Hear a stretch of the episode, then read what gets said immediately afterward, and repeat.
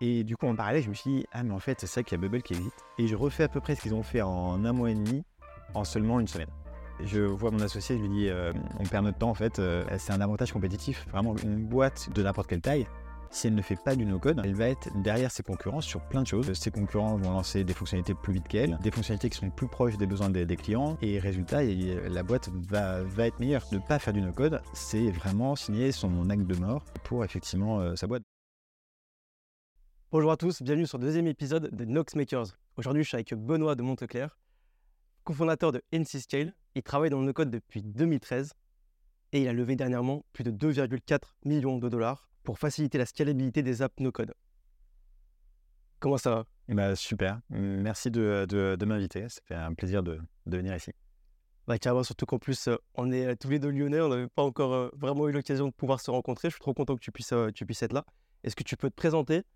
Pour bah, les personnes qui ne te, connaissent pas encore Ouais. Eh ben, je suis Benoît Monteclair, du coup, le cofondateur et le CEO de, de je, suis, entrepreneur, j'ai fait ma première boîte à, à 16 ans. C'est un service d'hébergement web que j'ai revendu deux ans après avec 500 clients. Et après, sans être développeur, j'ai toujours été celui qui était business entrepreneur. Et l'arrivée du no-code a été forcément une révolution comme pour beaucoup de monde. mais la première fois que j'ai vraiment utilisé un outil no-code, c'était dans une mutuelle à Lyon d'ailleurs. Euh, qui s'appelait donc Zapier. Euh, et on a fait des, automatisations sur la partie sales. voilà. Et après, donc j'ai monté un cabinet de recrutement, Digirox, et pendant 4 ans, on a créé notre ERP, notre ATS, donc on appelle ça.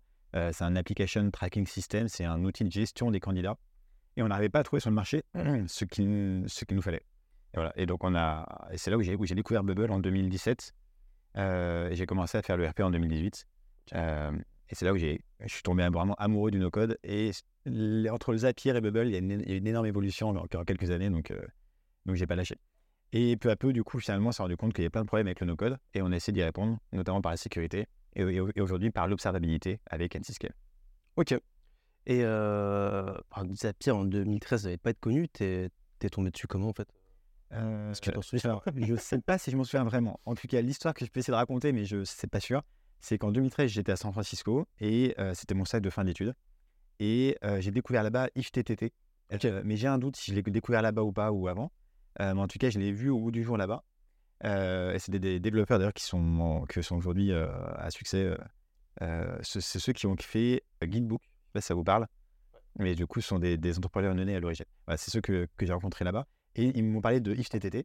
Et, et j'ai adoré. Mais le problème, c'est qu'il y a très peu de use cases. On en parlait tout à l'heure.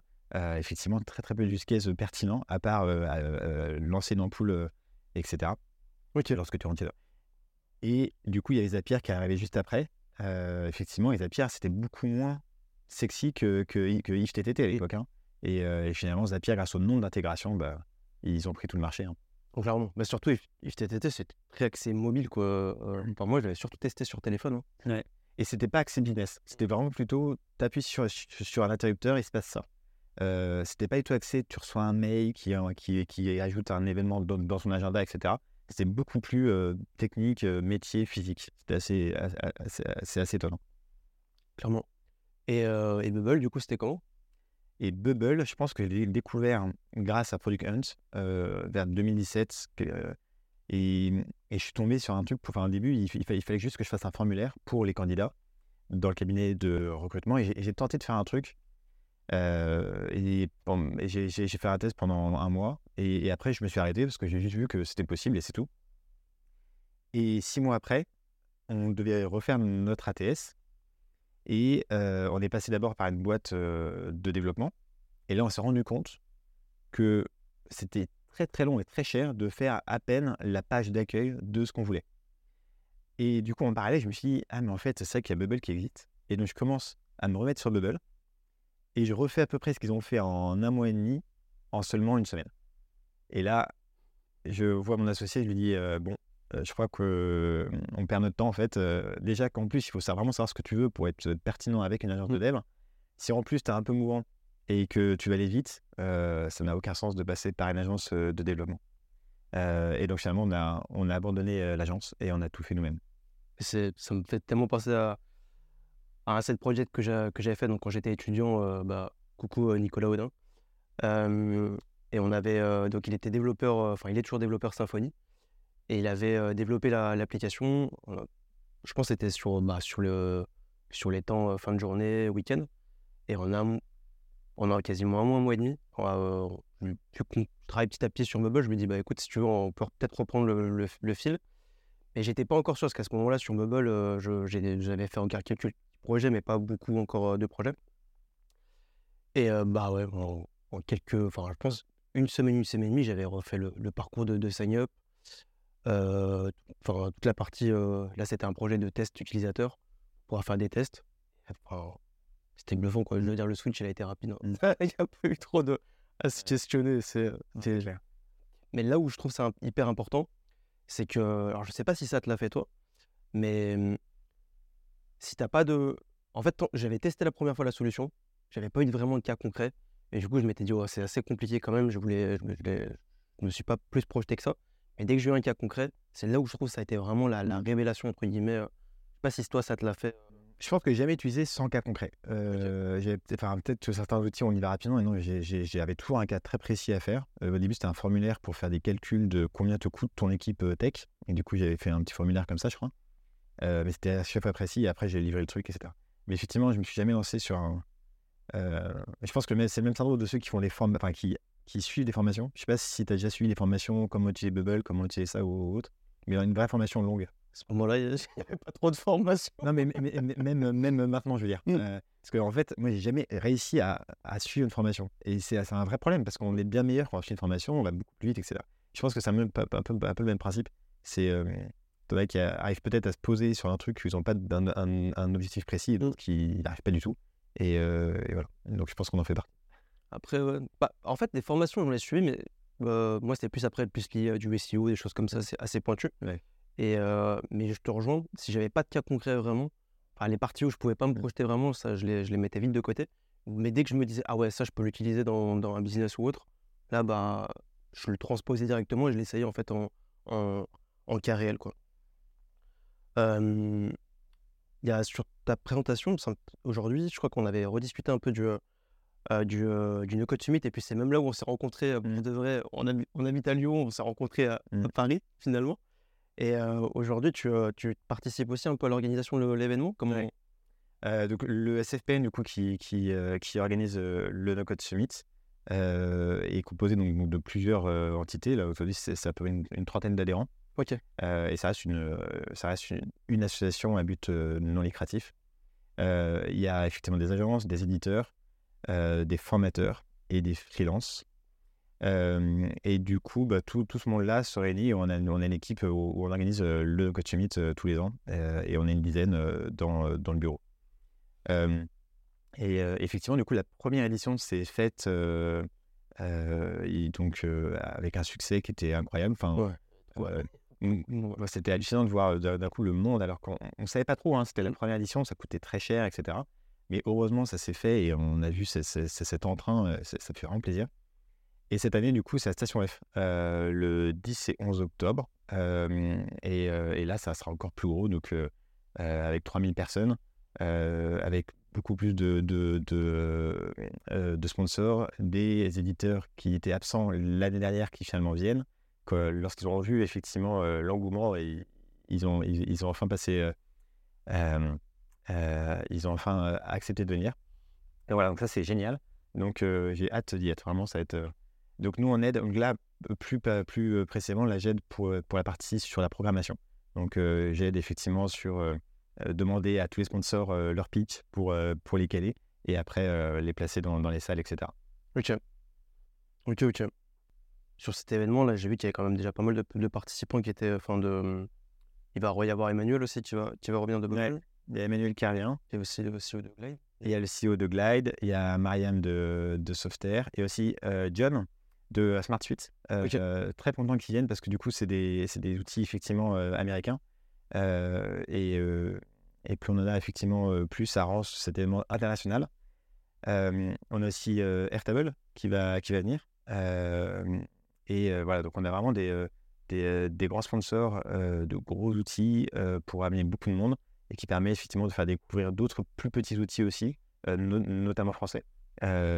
qui, sont, qui sont effectivement très bons aussi. Et voilà, donc plus il y aura de monde, plus ça va bénéficier à tout le monde. Ah, et puis c'est, enfin, ça, en gros, finalement, on se retrouve beaucoup de têtes qu'on croise sur les réseaux ou autres. Et puis finalement, ça fait un endroit où on peut tous, tous se retrouver. Donc, donc c'est très très cool. Cette année, on, on, veut vraiment que ça soit un exemple pour montrer aux grands groupes que le no-code est sérieux. Et résultat, sur la programmation de manière générale, il y aura beaucoup de témoignages clients et on cherche tous les plus gros clients de, tous les participants. donc on, va pouvoir annoncer assez, assez prochainement finalement des DSI de grands groupes, que ce soit français ou américains, qui expliquent comment ils ont accepté le no-code, comment ils l'ont mis en place, euh, et, avec quel partenaire, etc. Mmh. Donc, euh, on, on, aura beaucoup de témoignages comme celui-ci. Le but, c'est effectivement d'attirer d'autres DSI, d'autres directeurs de, l'innovation et montrer que c'est possible et que ça peut être encadré, que c'est vraiment bénéfique. clairement, clairement, clairement. C'est un, vrai sujet, ça, de toute façon, surtout quand tu es dans les premiers échanges. Il y a beaucoup de choses, qui, des, idées euh, qui reviennent comment, enfin, par exemple, celui qui va revenir, ça va être la sécurité, ça va être comment on pourrait héberger les données, des choses comme ça.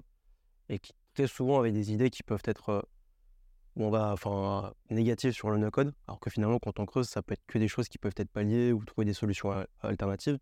Et je pense notamment à toutes les solutions open source qui existent, qui sont no-code aussi, et que tu peux installer, dans, tu peux mettre aussi en place.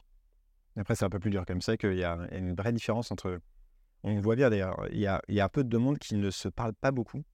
C'est les outils low-code et les outils no-code. Mmh. C'est vraiment très séparé. Euh, d'ailleurs, c'est très flagrant sur la communauté euh, No-Code France et que 70 personnes dans le canal euh, Power Apps.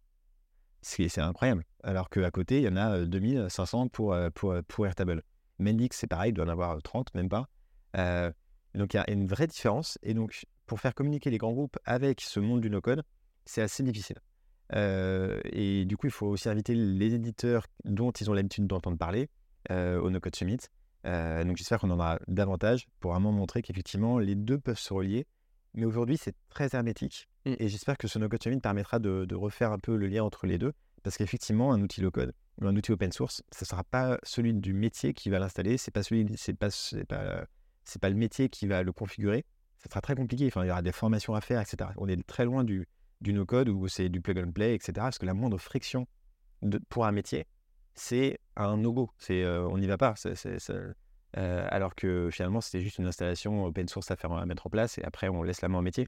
Mais, donc, il y a beaucoup moins d'innovation en low-code que, euh, qu'effectivement en no-code où là, c'est le métier qui se lance et, qui est vraiment autonome.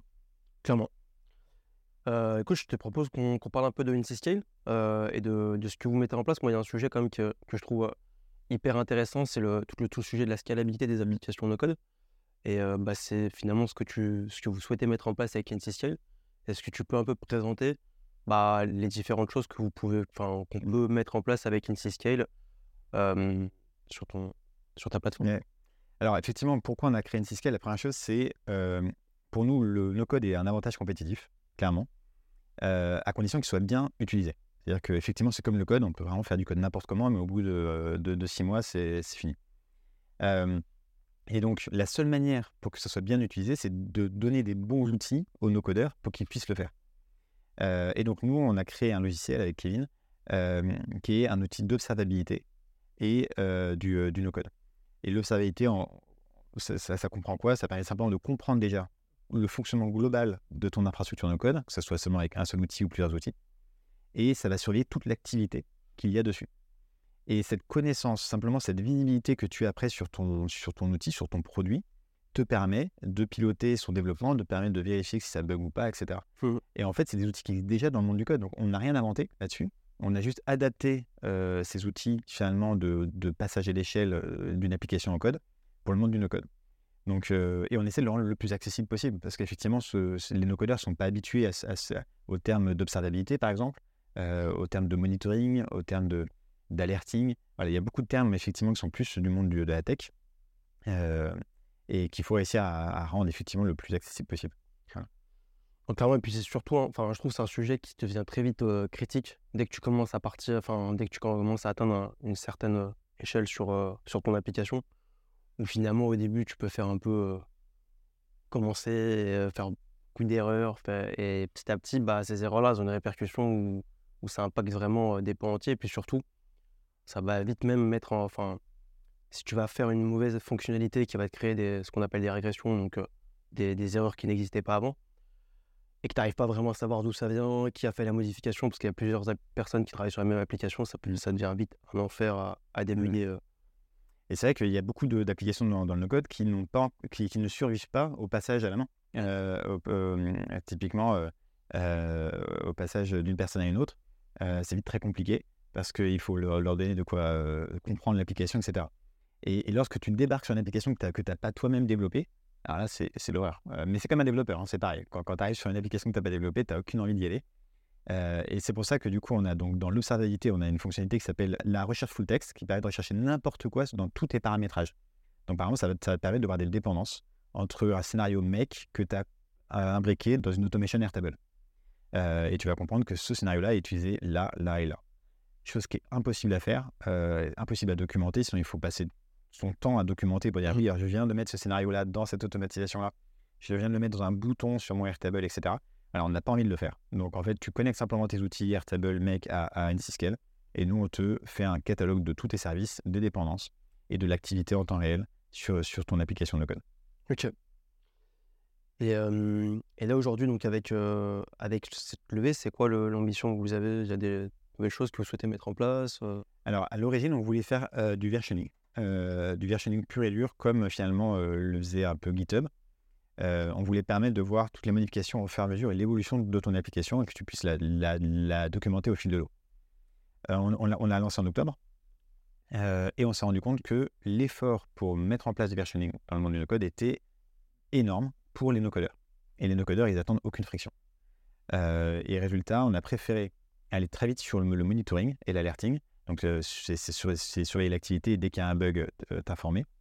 et donc, on, a quand même tenté pendant trois mois de faire du versioning, d'éduquer sur le, sujet, comment faire l'enregistrement de ta version, etc.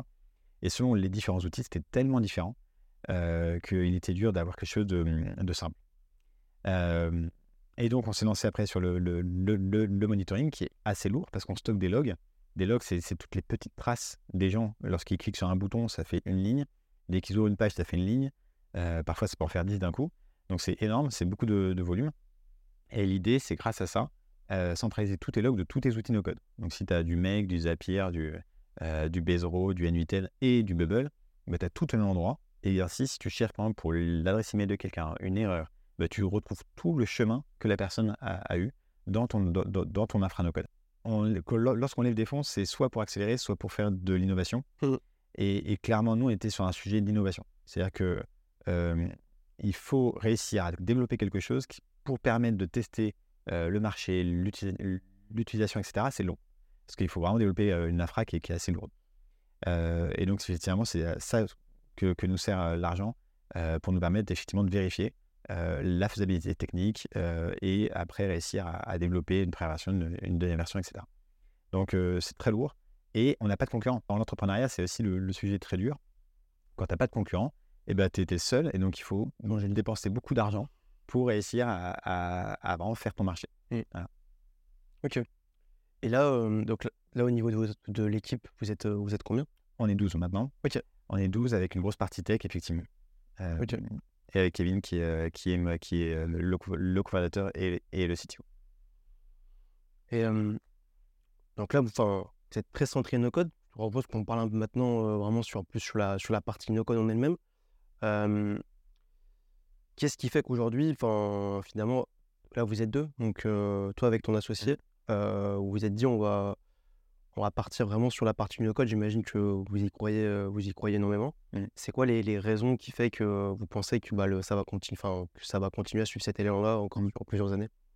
Bah, En fait, le no-code, quand, quand on voit l'effet incroyable que ça a sur la vie des gens, des gens qui changent de carrière, des gens qui, qui, euh, qui, qui, ne dépensent plus d'argent pour, euh, pour, pour, travailler avec un développeur, des gens qui avant ne pouvaient pas faire et le font, c'est une révolution qui n'est pas prête de s'arrêter. C'est comme l'IA, finalement, il y a eu un tel boom dans l'IA que ça a presque caché un peu le boom du no-code. mais effectivement, c'est incroyable. donc, quand on voit ça, on ne peut pas dire que ça, va s'arrêter. Et, j'espère qu'il y a plein de gros exemples qui vont, continuer à sortir. Mais euh, c'est un avantage compétitif. Vraiment, une boîte de, de n'importe quelle taille, si elle ne fait pas du no-code, elle va être derrière ses concurrents sur plein de choses, parce que ses concurrents vont lancer des fonctionnalités plus vite qu'elle, euh, des fonctionnalités qui sont plus proches des besoins des, clients, des métiers, euh, et résultat, la boîte va, être meilleure. Donc, euh, le fait de ne pas faire du no-code, c'est vraiment signer son acte de mort pour, effectivement sa boîte. Donc, il faut faire du no-code. Donc, à partir de, ce constat-là, on, ne peut qu'y croire maintenant. Il faut équiper les gens qui font du no-code à le faire bien, parce qu'il y a plein de manières de mal faire du no-code. Euh, et du coup, nous, on mise sur ce besoin-là, effectivement. Et c'est quoi, par exemple, les bonnes les manières C'est un, un guide de tout ce qu'il faut pas faire. Déjà, c'est de ne pas se former euh, et de ne pas regarder une seule vidéo de formation avant de, de se lancer sur un outil no-code. Évidemment, ils font tout pour que ce soit facile et qu'on n'ait pas besoin de se former. Mais il y, a- il y a tellement de petits trucs hyper utiles euh, à la fin qu'il faut quand même les connaître, notamment sur la partie performance, no- notamment sur la partie sécurité. Euh, et comme tout le monde, hein, moi j'ai fait des grosses erreurs sur Bubble au, dé- au début euh, sur la sécurité. Euh, et quand tu découvres tous les problèmes que tu as là-dessus, tu te dis mais pourquoi je ne me suis pas formé avant? Tu aurais gagné beaucoup de temps. Donc non, il y a vraiment des sujets effectivement importants. Mais bon, au début, c'est pas le sujet. Au début, tu as envie d'aller très vite, de vérifier ton marché, de répondre à un besoin. Tu t'en fiches complètement de la sécurité, de la performance. Et c'est pas plus mal peut-être. C'est pas plus mal. Il faut très vite reprendre le, le sujet derrière parce que sinon, tu auras des problèmes qui vont arriver. Euh, donc les gros problèmes, c'est effectivement la performance et la sécurité. Euh, on peut très mal le faire. Et après, c'est de ne pas factoriser. C'est-à-dire que tu, euh, tu, tu dupliques plusieurs fois des workflows, tu, tu dupliques plusieurs fois des choses. Et résultat, tu en as partout. Et dès qu'il faut modifier un seul endroit, bah, il faut modifier partout. Comme autre problème aussi, c'est de ne pas trop documenter. C'est-à-dire que ton code est, enfin ton no-code est, illisible. Et là, pour le coup, NCScale peut aider justement en vérifiant toutes les dépendances rapidement. Mais bon, il faut quand même que ça soit propre. Donc il faut bien nommer, il faut bien. euh, voilà, il faut vraiment le faire comme si tu n'étais pas le seul dessus. Euh, et il faut que si tu reviennes dessus euh, six mois après, bah, que tu puisses comprendre euh, ce que tu as fait. Euh, Mm. et je sais qu'il y a plein d'astuces, c'est à faire des looms. Euh, je sais que, que les looms, pour soi-même, c'est intéressant. bah, faire des, des vidéos pour soi-même, c'est c'est hyper intéressant quand même sur, sur, sur- sur- dans le code parce qu'il y a tellement d'interactions à gauche à droite que c'est difficile de le mettre à plat. Alors que quand tu l'as en vidéo, tu peux vite switcher entre, entre, des, entre des écrans et des outils pour expliquer pourquoi. Et puis enfin, la, la, la dette technique que tu accumules, euh, ça, peut aller très très vite. Quoi. Je veux dire, euh, bah, juste tu vas te dire, bon, bah allez, je vais dupliquer cette page-là, euh, ça va aller plus vite. Je le ferai plus tard, le fameux plus tard qui n'intervient jamais et qui intervient des fois au moment où justement on est, on est un peu bloqué. Mais euh, après, je pense que ces petites erreurs-là, bon, il y a quand même des erreurs qu'il faut vraiment faire attention, notamment par exemple sur la partie sécurité. Mais, euh, mais finalement, quelqu'un qui démarre son projet et qui l'apprend petit à petit, c'est les erreurs qui vont faire que petit à petit, bah, la personne va se former finalement au fur et à mesure. Je pense que c'est important d'avoir quelqu'un ou plusieurs personnes, enfin, d'être entouré sur la partie no-code. Mhm. Donc, soit, de, soit de se former, des- souvent la formation, ça t'apporte justement plusieurs personnes qui vont être confrontées au même problème au même moment. Et ou euh, bah, d'avoir des gens qui sont plus expérimentés, et puis de poser des questions, ça, ça permet d'aller euh, beaucoup plus vite. Même si, pense que c'est toujours aussi important, tu vois, d'être confronté au problème. C'est ça qui va faire que tu vas le mémoriser, que tu vas pas le refaire deux ou trois fois, alors que si on va te dire tout de suite, euh, bah, fais comme ça, Ah, je pense que la sécurité, c'est là où tu prends une douche froide lor- lorsque tu découvres ton, ton, ton erreur. Effectivement, après, je pense que tu la refais plus jamais. clairement. Il y a tellement de détails dans la sécurité, par exemple, ou, ou même dans la performance, que c'est compliqué quand même de se. Enfin, tu peux pas demander à un no-codeur d'être expert en sécurité. Mm. Euh, et et c'est là où les éditeurs doivent être assez bons, c'est de réussir à simplifier ce problème-là. Et d'ailleurs, c'est la grosse différence entre les outils low-code et no-code. C'est que dans le low-code, tu démarres toujours par la sécurité.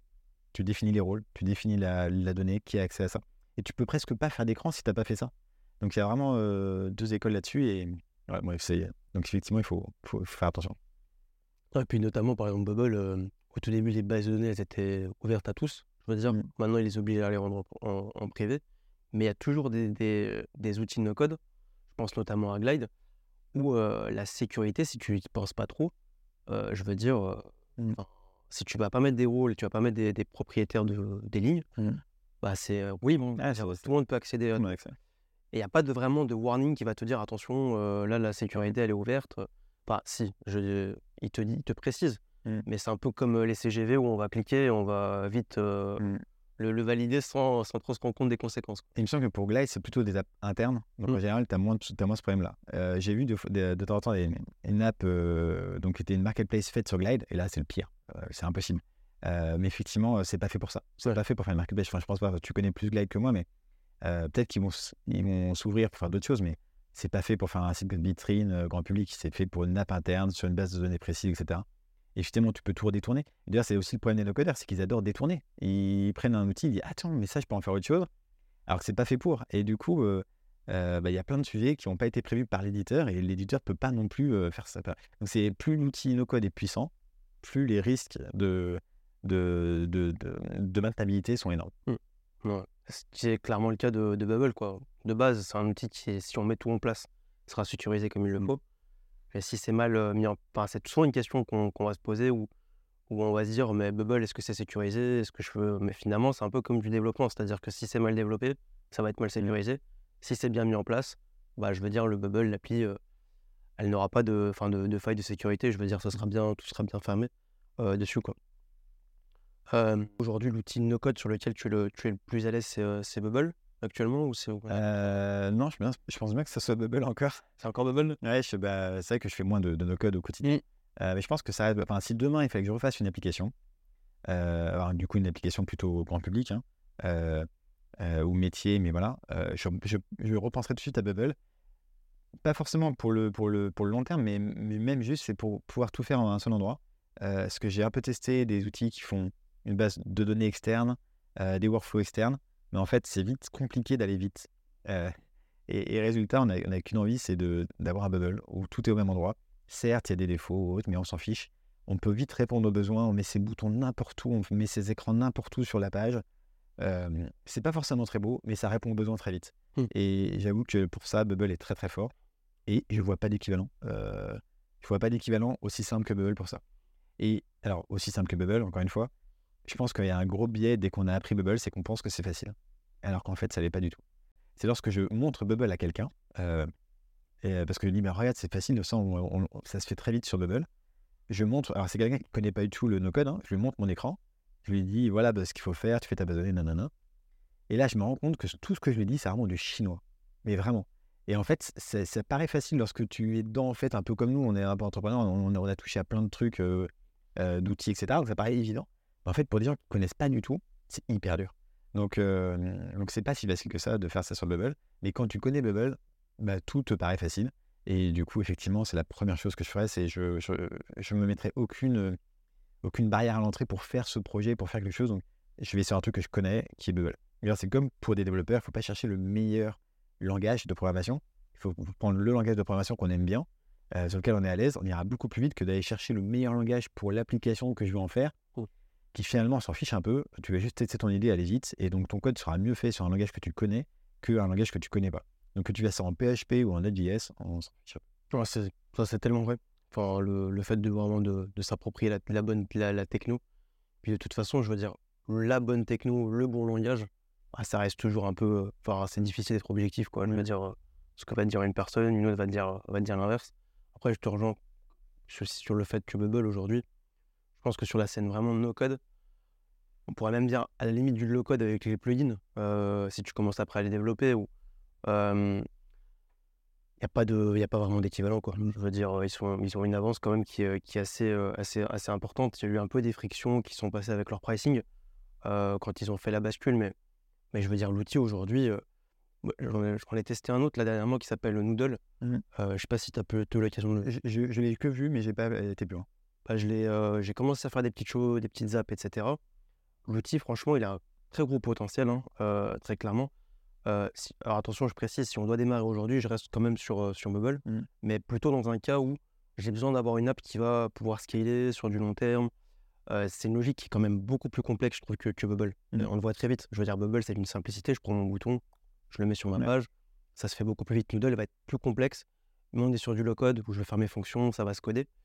Et, mais tu as la, partie IA qu'ils ont rajoutée qui facilite les choses, mais tout de suite, pas du tout sur le même niveau de complexité. Je veux dire, pour faire du quelqu'un qui fait du noodle et qui va être expérimenté dessus, bah, je pense qu'il va faire que du noodle. Quoi. Je veux dire, il doit être très très bon dessus.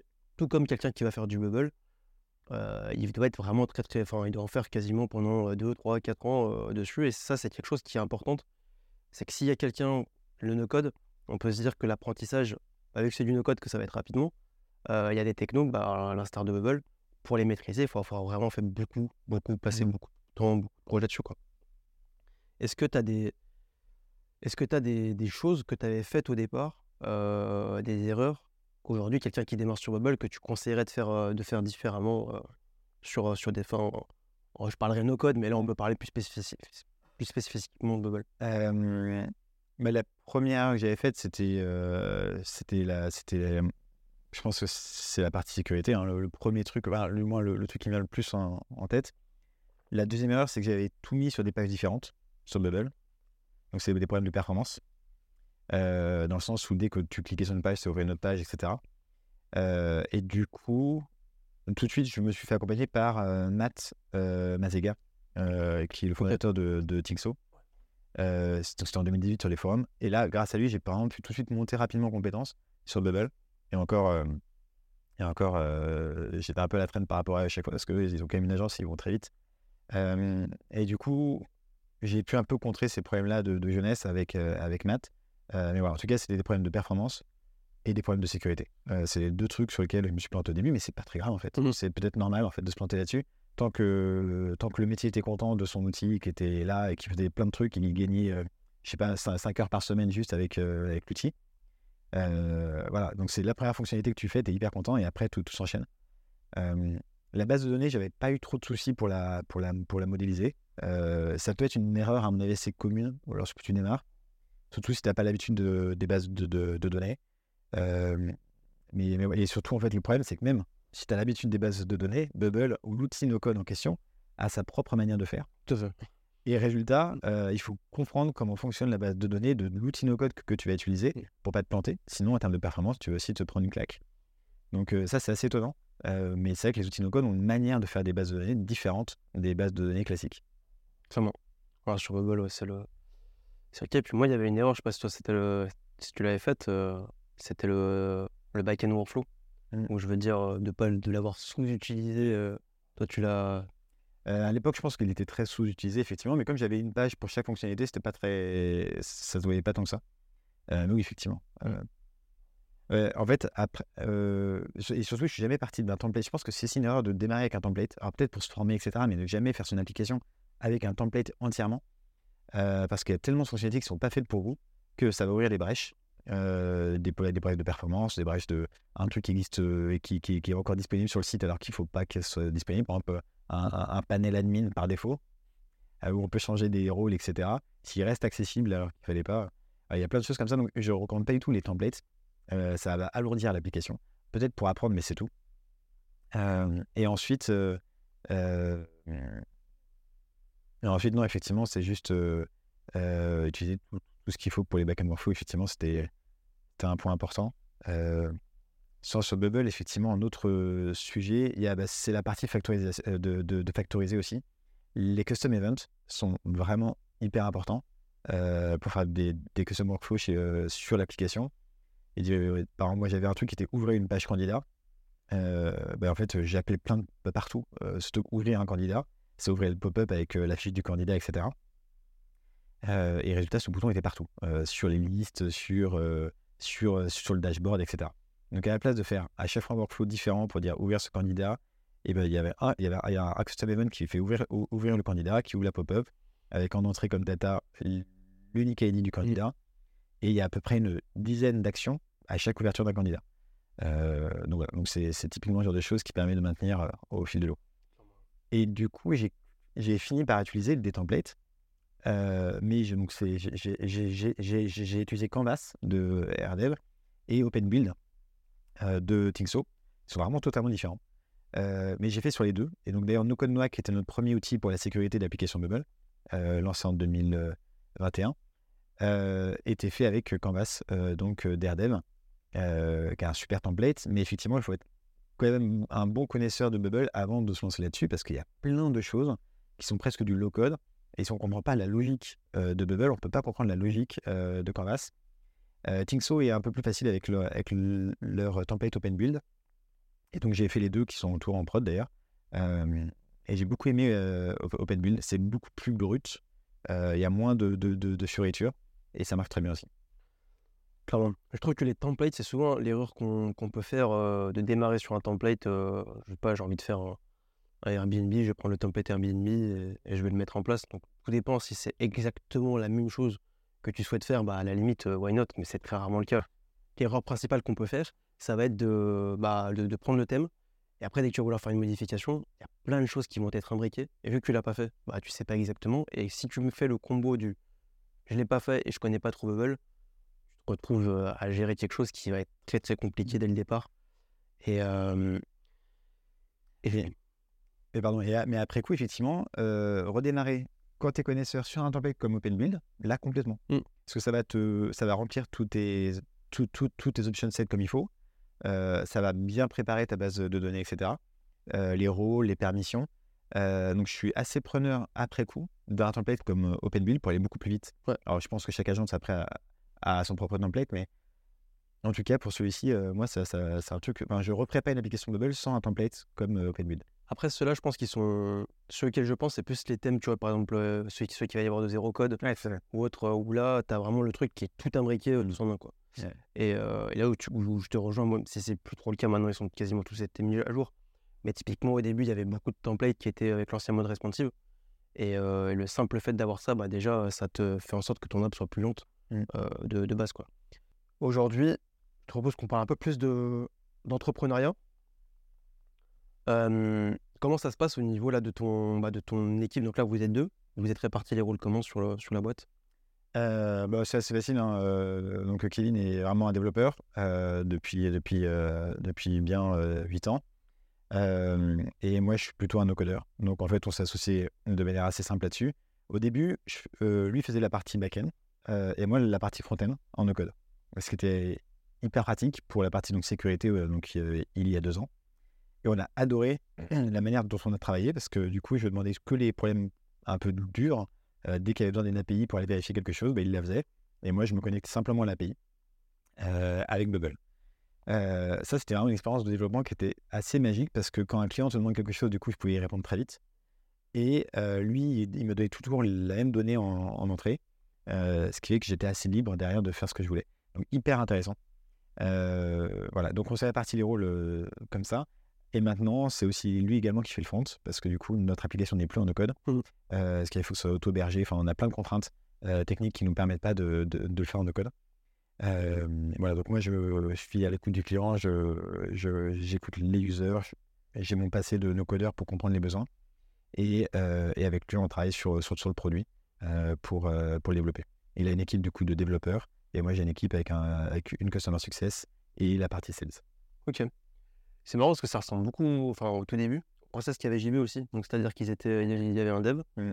Euh, donc JB, c'est le lors du premier euh, épisode du, euh, du podcast de Noxmakers, euh, ils avaient le, ce système-là où il y avait bah, un développeur qui développait aussi la partie API, la partie backend, et donc JB on- qui faisait la partie Bubble et qui faisait justement les petites modifs pour répondre aux clients très, euh, très, très rapidement. Et je savais pas que tu avais fait ce fonctionnement-là aussi. Ouais, c'est au tout début. Mais en fait, c'est la meilleure. Enfin, euh, sûr que si tu fais du no-code, euh, c'est vraiment la manière dont il faut le faire. C'est que la personne qui est au contact des clients doit être, enfin, doit, doit, doit être celui qui a, qui a la, qui a la maîtrise du, euh, de, de l'application. Surtout au début, en fait, où tu as besoin d'aller- très rapidement donner de la valeur au client euh, pour que ça fasse un effet boule de neige, etc. Il faut juste faire attention à ne pas aller trop loin. Sinon, tu, tu deviens une boîte de service, tu fais un outil que pour une personne. Mais effectivement, il n'y a rien de plus satisfaisant quand tu es au support client euh, de pouvoir dire Ah, ok, j'ai vu ton problème, voilà, c'est en ligne. En vraiment, en à peine une demi-heure. En une demi-heure, tu ajoutes un bouton qui fait un export. L'expérience utilisateur, elle est incroyable. Mm. T'imagines, tu demandes ça à HubSpot ou à Salesforce de rajouter un bouton parce qu'il manque un truc. Tu attends trois ans euh, avant de l'avoir. Donc, cette expérience que tu crées au début quand tu montes ta boîte, elle est hyper importante. Et résultat, tu as, des des clients hyper satisfaits et euh, ça t'aide à lancer ton, ta boîte. Euh, et donc, c'est vraiment dommage de séparer euh, le- effectivement le développement de ton produit avec celui qui est au contact des utilisateurs et, qui connaît le besoin. Tu vas beaucoup plus vite pour faire plein de choses. Euh, et si c'était à refaire, effectivement, je referais ça tout de suite. Euh, enfin, n'importe quel SaaS. Et c'est aussi pour ça que je suis pas trop pour les agences. parce que c'est un peu dommage, on casse un peu ce système-là, où en fait c'est le fondateur qui délègue un peu le, le produit à, à une agence. Alors, il y a plein d'autres cas, effectivement, où c'est pertinent. Mais lorsque tu montes ta boîte pour toi-même, c'est si tu délègues tout de suite à un freelance ou à une agence, bah, finalement, tu perds un peu cette vitesse d'e- d'e- d'e- d'exécution euh, pour effectivement bah, répondre aux besoins rapidement du, euh, du client et ça va te coûter encore plus cher à chaque fois, etc. Alors que se former, c'est pas si long euh, et tu peux le faire. Euh, donc, voilà, donc il, faut, il faut se former là-dessus. Mm. Je trouve ça, je trouve ça juste un gain de dingue et, et j'ai qu'une envie presque de remonter un autre SaaS euh, comme ça, hyper un micro SaaS spécialisé dans un, dans un sujet avec du no-code pour juste revivre un peu ce, ce moment-là. Après, je pense que c'est. euh, en fait, tout dépend après le. Enfin, moi, je pense que de tout délayer et de sans connaître la techno, euh, no code euh, en question, ou même. Enfin, bon, si c'est du code, c'est encore différent, mais si c'est du no code, je pense que c'est clairement pas la bonne solution parce que derrière, euh, il y a. En fait, si tu peux pas comprendre exactement, euh, tu vas pas être en capacité de dire oui, c'est pertinent, ça, c'est pas pertinent. Euh, par contre, je trouve que de, bah, nous, ce qu'on fait euh, avec pas mal d'entrepreneurs, c'est qu'on les- on va les aider, on va les coacher, on va les accompagner à faire, à mettre en place eux-mêmes l'application euh, quand ils le souhaitent et qu'ils ont aussi le temps pour pouvoir le faire. Donc comme ça, ils comprennent, ils mettent les premières briques de l'app et euh, très vite, ce qui se passe, c'est que bah, dès que ça commence un peu à prendre, nous, on va prendre le relais sur les parties très techniques. Et, euh, et en fait, la réalité, c'est qu'il y a des sujets qui vont être vraiment très poussés, Mhm. où la personne ne va pas être confrontée euh, 150 000 fois. Tu vois, par exemple, là, tu as parlé d'un export CSV. Je veux dire, ça, c'est quelque chose qui peut euh, arriver assez souvent, mais des fois, il y, a des, il y a des fonctionnalités ou des automatisations qui vont être assez poussées, où finalement, le fait de la, le ROI ne va pas nécessairement être pertinent, puisque tu vas, enfin, la personne en Mhm. question ne va pas être re- reconfrontée euh, dessus. Et si elle l'avait mis en place, ça lui aurait pris des journées et des journées. Alors que s'il y a quelqu'un qui va le mettre en place, bah, en une demi-journée ou autre, ça peut, ça peut aller très vite. Quoi. Donc je pense qu'il y a une part des choses, mais là où je, je- je suis assez d'accord, c'est le, le fait que, euh, que de se former, de comprendre les technos, c'est un- qu'il y ait quelqu'un dans l'équipe qui, qui ait ce relais-là, je pense que c'est toujours, euh, toujours super important. Ouais. Sinon, euh, tu, euh, tu peux vite faire les mauvaises erreurs. Et après, d'être débutant et de l'apprendre petit à petit en faisant des erreurs, bah, c'est le jeu, je veux dire, ça, ça en fait partie. Mais d'être vraiment. Enfin, de remettre les clés complètement, je pense que c'est, ça peut être plus compliqué sur, sur du long terme. Ça peut être faisable s'il y a pas mal de business qui sont, qui sont, qui sont gérés, que la personne a l'habitude.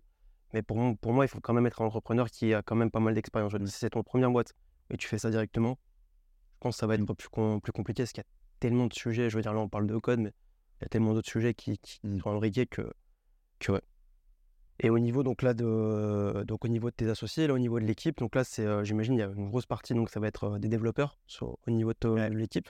Vous êtes tous basés à Lyon, comment comment vous Euh, ils sont tous en remote, euh, mais là, pour- là on, on a une concentration autour de Dole, donc euh, proche de, au sud de, de Dijon. Voilà. Ok. Donc, euh, Comment ça se fait?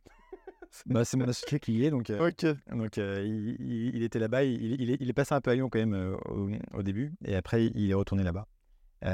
Donc effectivement, ça fait un peu la maison start-up avec tout le monde qui, qui, qui débarque chez lui de temps en temps. Donc c'est assez, c'est assez amusant. Euh, voilà, donc on est, on est, on est, on n'est pas du tout concentré sur une ville, euh, euh, ni Paris ni Lyon en fait. Et voilà, c'était un peu éparpillé, mais finalement ça s'est, ça s'est centralisé au- autour de Dole. Et donc là ça veut dire que là une grosse partie de l'équipe est en remote, ça se donc, tu- enfin, comment ça se passe? Vous, vous vous réunissez après de temps en temps dans l'année ou... Bah, typiquement, demain, j'y vais, donc avec, avec l'équipe de Lyon. Donc à Lyon, euh, on est trois. Euh, et effectivement, bah, on, on se- on se voit quand même assez souvent. Donc on a des meetings toutes les semaines.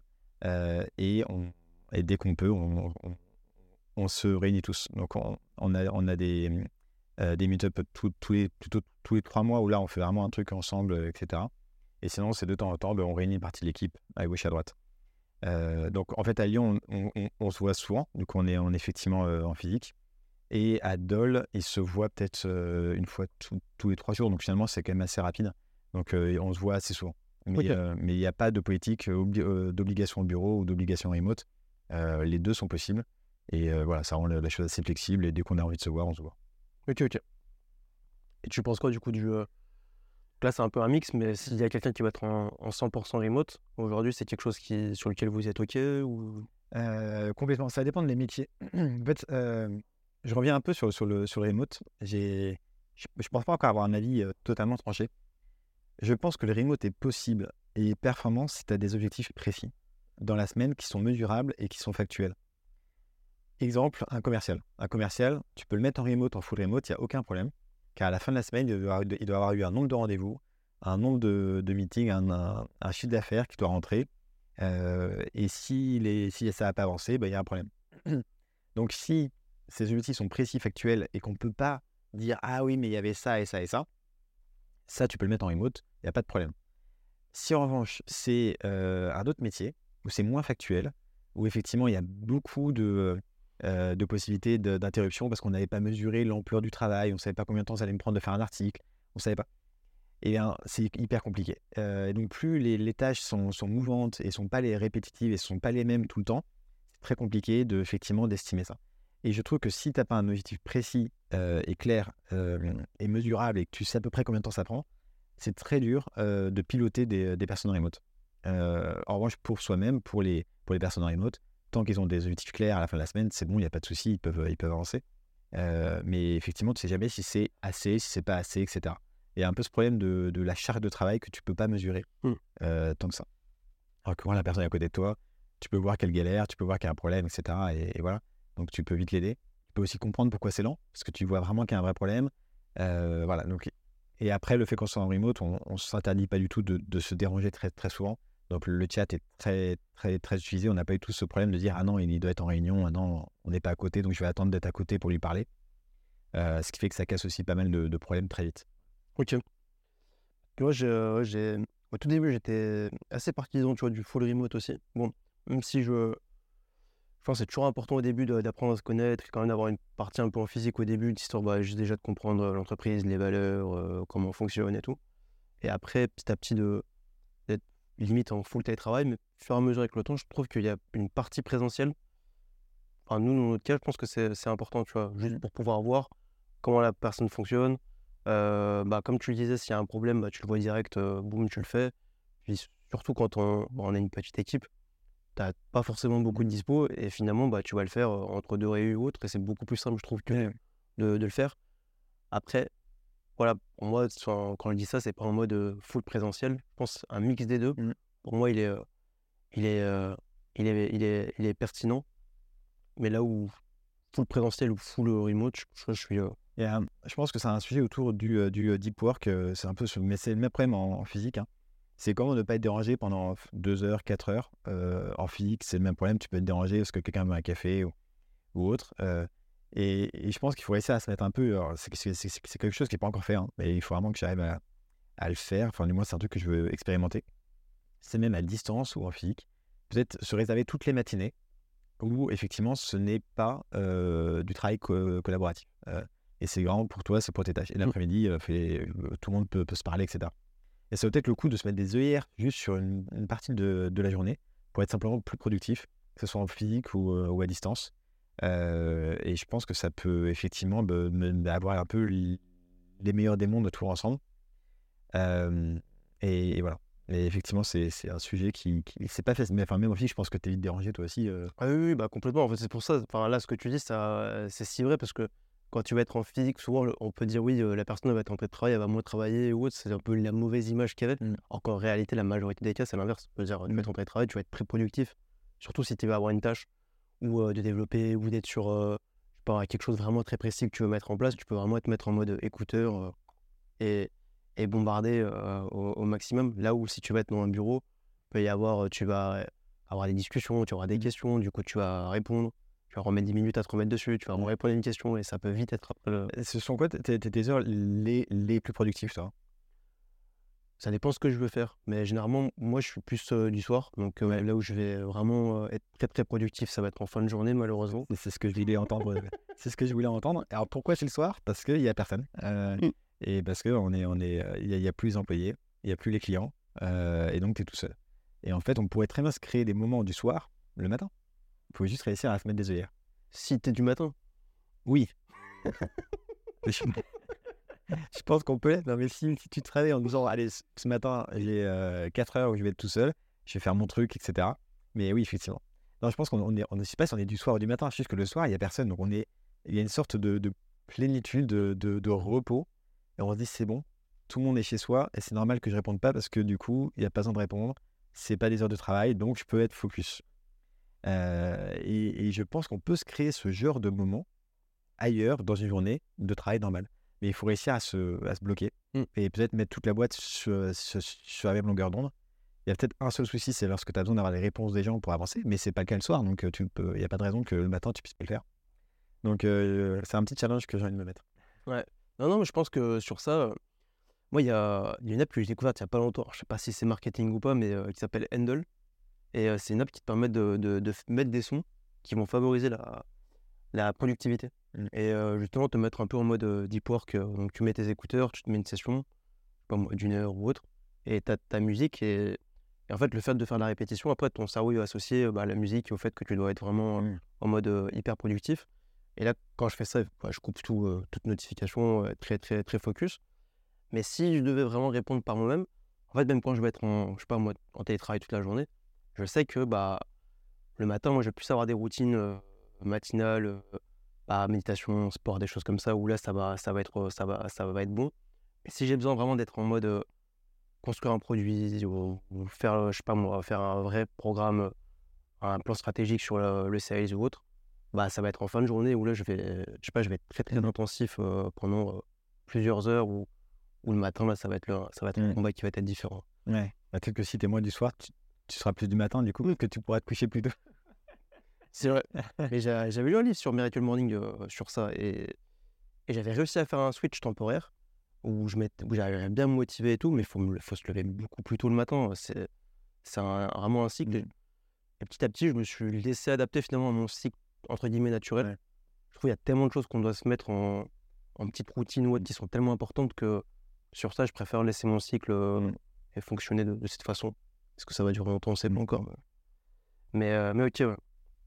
Mais bon, avantage, inconvénient de toute façon sur, euh, sur, euh, sur la partie euh, full télétravail ou, ou au bureau. Ouais, je pense que le, que le sujet, effectivement, n'est pas, n'est pas là. C'est plutôt réussir à, se, à être productif pendant ces, ces horaires de, de travail, que ce soit chez soi ou au, au bureau. Et euh, voilà, c'est pas juste être au travail ou, ou chez soi. clairement. Et, euh, et là aujourd'hui, donc là sur la, sur la partie euh, au niveau de, du projet NC Scale, euh, le- comment est-ce que vous, vous- comment est-ce que vous réussissez, j'imagine que le à vous faire connaître, c'est quoi les stratégies que vous avez mis en place? C'est toi qui es plus sur, ce, sur cette Ouais. partie-là? C'est vrai.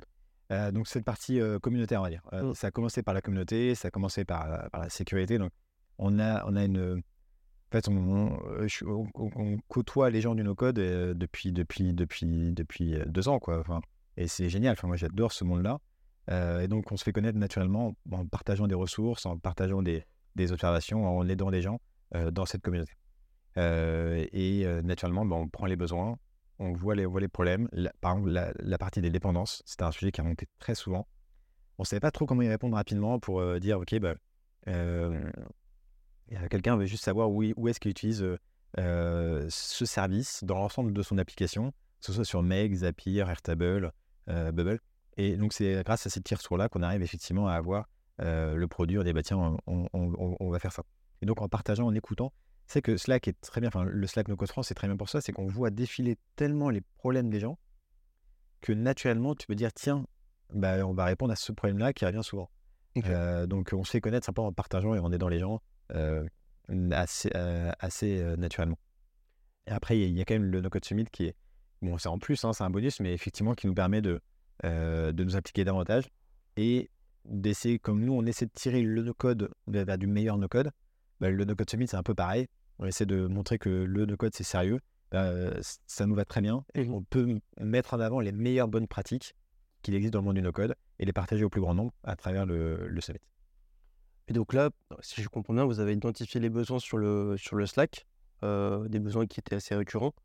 Et euh, comment vous, avez, vous fonctionnez encore aujourd'hui au niveau des... Vous avez un pool de personnes que vous allez euh, interviewer tout le temps Comment, comment vous... Alors, au tout début, on a commencé euh, en disant quel est le truc le plus simple que les gens ont, euh, ont besoin. Et c'était le versioning. Et en, fait, on s'est planté. hein. Donc, clairement, ça a beau être un vrai besoin, une vraie pain, en disant j'arrive pas à comprendre ce qui est différent entre ma version précédente et celle-ci. Et pourtant, euh, c'est pas, euh, une fois qu'on l'a mis en place, l'effort pour réussir à avoir ça était tellement lourd que ça marche pas. Donc, il faut pas juste réussir à comprendre le besoin, il faut aussi réussir à répondre de manière simple, sans aucune friction ce qui n'est pas du tout facile dans, lorsque tu innoves et lorsqu'il n'y a pas de concurrent qui montre un peu le, le chemin. Quoi. Euh, donc c'est compliqué. Euh, mais aujourd'hui, du coup, comment on fonctionne c'est, En fait, on a la chance d'avoir beaucoup de personnes qui s'inscrivent tous les jours. Et du coup, on a beaucoup de feedback. Euh, et c'est très bien parce qu'on peut très vite comprendre, OK, ça c'est en trop, ça c'est pas en trop. Euh, et comme on est ouvert à plein d'outils, il y a plein de. Enfin, on, a beaucoup d'intégration. et bien, on a plein de demandes assez variées aussi, d'outils différents, etc. Donc, on prend tous ces feedbacks-là, on les note tous dans un Bezro. on les classe tous par priorité. On dit qui a demandé quoi euh, et ainsi, lorsque ça sort, on peut dire à la personne, on a bien noté ton besoin. Euh, voici à, quoi il ressemble. Euh, et lorsqu'il sort, lorsqu'on a développé la fonctionnalité, on est capable d'aller contacter tous ceux qui nous ont parlé de ce besoin, en leur disant, voilà, on a développé pour toi la fonctionnalité, etc. Est-ce que tu peux donner un feedback, etc. ça, c'est hyper intéressant parce que en termes d'expérience utilisateur, moi, j'ai tout rêvé, en tout cas, lorsque je demandais à un SaaS quelque chose, d'être informé de son évolution et de savoir si c'était fait et vraiment être informé, mais vraiment. Euh, et pas juste dire oui, c'est bon, on l'a pris en compte et on verra plus tard.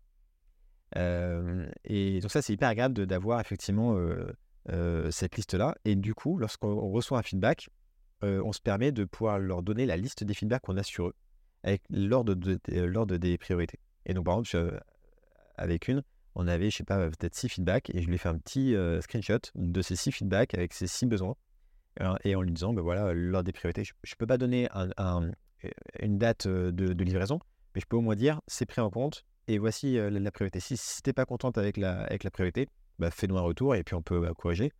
mais voilà. Et ça, je trouve ça tellement important d'avoir un endroit où, structurer tous ces retours.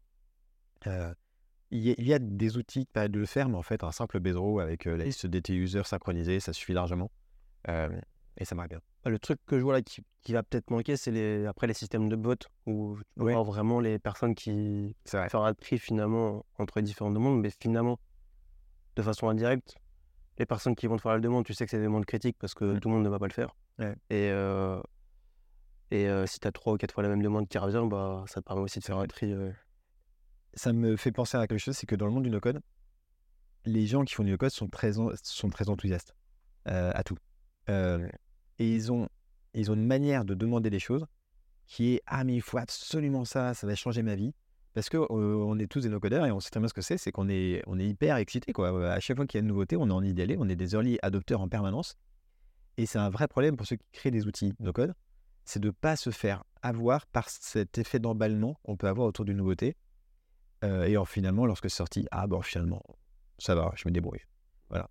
Et il faut réussir à faire, à, faire la part des choses. C'est pour ça que ce serait important d'avoir une liste précise des besoins et pouvoir mettre, grâce à la priorité, mettre une notation un peu pour soi-même en disant ça, je sais que c'est vraiment nécessaire, ça, je sais que c'est pas vraiment nécessaire.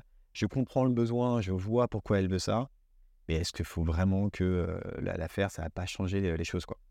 Donc euh, voilà, effectivement, il y a, euh, il faut tout regarder un peu sa patte pour éviter de se faire avoir par cet effet. Euh, qui peut être assez courant, je pense. Alors, moi, je parle de, notre outil, mais il y a peut-être d'autres, d'autres produits pour lesquels c'est pareil et pas, et pas que dans le monde du no-code. Mmh. Mais en tout cas, ça, c'est vraiment quelque chose qu'on vit. Mais là où je trouve que dans le no-code, c'est encore plus amplifié, c'est que très vite, moi, j'ai vu des, plein de fois des produits qui étaient simples à la base, où il y a plein de retours, où la personne, après, un peu aussi dans l'emballement, mais de l'autre côté, du coup, entrepreneur va rajouter plein de fonctionnalités. Et, et souvent, ça, vraiment, ne faites pas ça, parce que ça devient après une usine à gaz. Quoi. Et le souci, c'est que si ton produit est tellement complexe, même si tu as toutes les fonctionnalités, il faut, que les personnes aussi puissent les mmh. retrouver, savoir comment utiliser l'application ou la plateforme. Et, euh, et finalement, bah, d'avoir beaucoup de fonctionnalités, des fois, ça nuit juste à, utiliser ton produit en lui-même. Mmh. Et, le fait d'avoir justement des petites étapes comme ça, de faire en sorte qu'il y ait des demandes ou autre, bah, ça permet de temporiser, de faire en sorte de vraiment de revoir, de prendre le temps et de sélectionner les fonctionnalités les plus importantes. Et là, ce fonctionnement-là, je pense qu'il est il est, il est, il est pertinent. Après, je me demande, tu vois, si le, vraiment le phénomène de. Enfin, si le vote te permettrait pas d'avoir justement des personnes qui demanderaient pas le. Oui, sans doute. Et d'ailleurs, c'est, c'est, un, un, truc sur lequel on, on, ouais, on, on, on, va, on va sortir ça du coup. Euh, c'est, aujourd'hui, en fait, euh, N6Scale est gratuit parce qu'on est en train de faire des intégrations partenaires et on pense qu'on aura beaucoup, beaucoup de valeur avec ces intégrations partenaires et on veut avoir le maximum d'usage. Et comme on a ce côté un peu gratuit communautaire, on a une envie de euh, donner la roadmap un peu plus à la communauté. Euh, et, du coup, c'est effectivement quelque chose qui, qui va arriver. Bon, c'est bien, c'est qu'on pourra tout reprendre, etc. On a encore des choses à, vérifier pour le faire, mais je pense que d'ici effectivement fin août, au début septembre en tout cas, on va lancer cette roadmap un peu plus publique, qui effectivement apporte ce côté où des gens voient aussi où on va, peuvent, être, du coup plus intéressés par, ce qu'on fait, etc. Donc c'est hyper intéressant. Ok. Il y a un truc que j'ai vu sur votre site justement qui, qui met bien en avant cette stratégie-là de d'évangélisation, de faire connaître un peu la, partie enfin de NC Scale et la, partie scalabilité, c'est les awards que vous mettez en place sur votre site. Et est-ce que tu peux m'en dire un peu plus? Parce que je trouve ça, ça met en avant justement des, des startups qui, bah, qui ont utilisé Stack No Code ou par définition, les détracteurs pourraient dire bon, bah, c'est mmh. pas possible de pouvoir faire ça en no code ou autre. Quoi. Bah, les awards, c'est né suite au No Code Summit. Hein. Donc, on a fait le No Code Summit. Et pendant le No Code Summit, on voulait mettre en avant des boîtes qui, effectivement, utilisent, enfin, qui font une très bonne évangélisation du no code par leur exemple. Euh, et effectivement, euh, on avait Finoto, du coup, qui était une boîte qui utilise Make à grande échelle. Euh, et ils ont levé 700 millions et, et ils ont un, revenu annuel récurrent d'à peu près 200 millions, je crois. C'est monstrueux. Après, ils font, ils font de la location de voitures, donc c'est normal, mais mais ça, ça permet quand même de voir qu'on peut faire euh, de, du no-code à grande échelle. Sur Make Sur Make. C'est-à-dire en plan custom. Ah, ils ont un plan qui coûte très cher, mais ça coûte très cher, mais s'ils avaient autant de développeurs euh, pour faire l'équivalent, ça serait pas possible. Ça, ça coûterait bien plus cher. Et ils ont mmh. des développeurs en plus, donc ils sont pas en mmh. manque de développeurs. Et c'est une belle startup, donc ils arrivent à, à, recruter des, développeurs sans problème. Euh, et l'autre, c'était Prelo, du coup, euh, qui effectivement avait 16 millions dans, sur une marketplace euh, immobilière.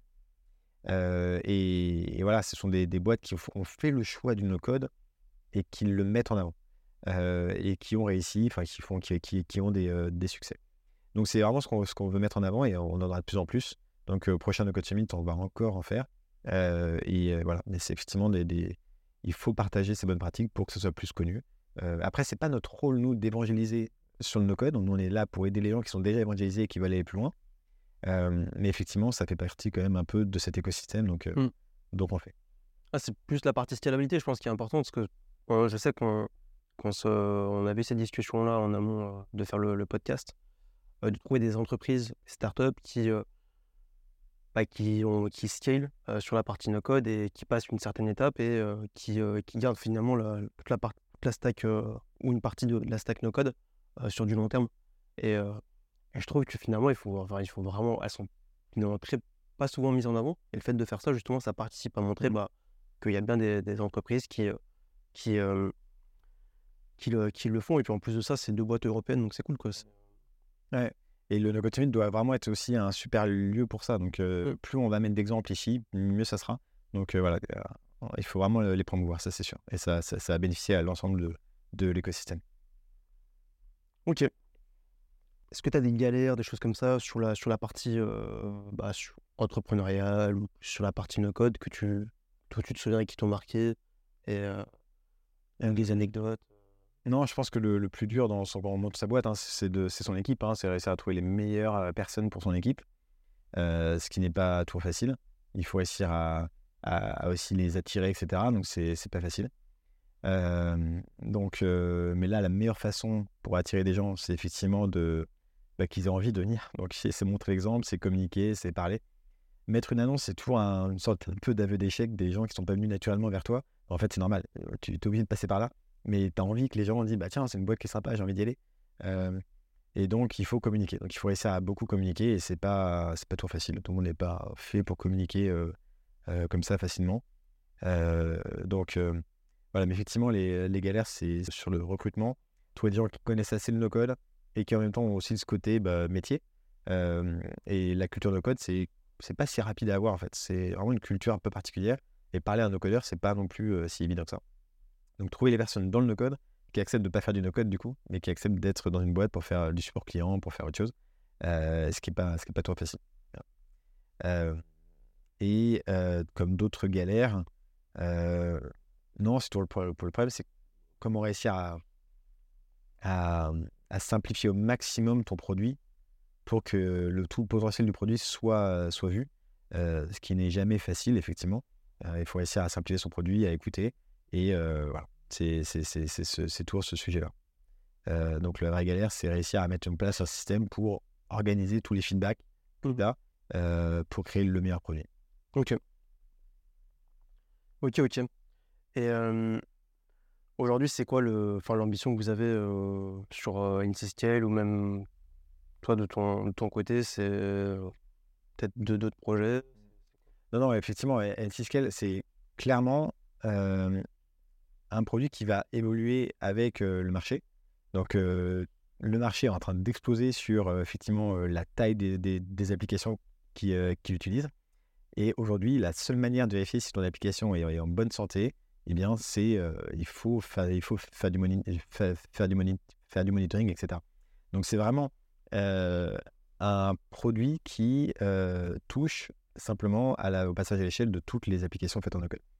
Euh, donc, on a une ambition qui est, énorme, hein, euh, effectivement. Une application qui n'utilise pas Etsyscale va forcément avoir les mêmes problèmes. Ils vont peut-être trouver des solutions parce qu'il y a déjà des boîtes qui arrivent un peu à bidouiller dans leur sens.